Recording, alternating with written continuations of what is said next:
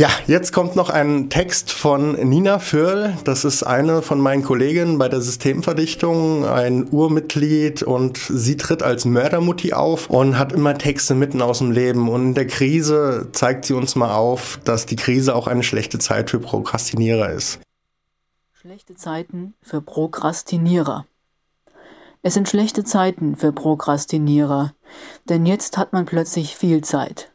Und alles, was man vor sich her sonst geschoben, das liegt nun zu machen bereit.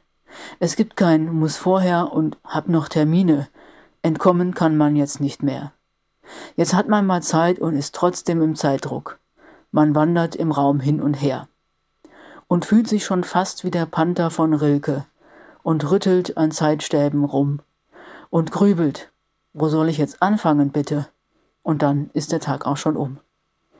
Es sind schlechte Zeiten für Prokrastinierer, denn Ausreden werden jetzt knapp. Zum Beispiel, dass ich durch die Zeitumstellung eine Stunde nun weniger hab.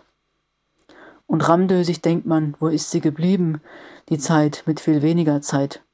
Da konnte man echt noch gut alles verdrängen, was jetzt nach getan werden schreit.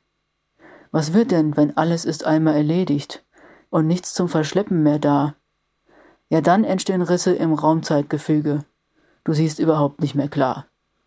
Und Salvador Dalis zerfließende Uhren, die schwirren im Kopf dir herum. Es sind schlechte Zeiten für Prokrastinierer, denn zu viel Zeit, das bringt sie um.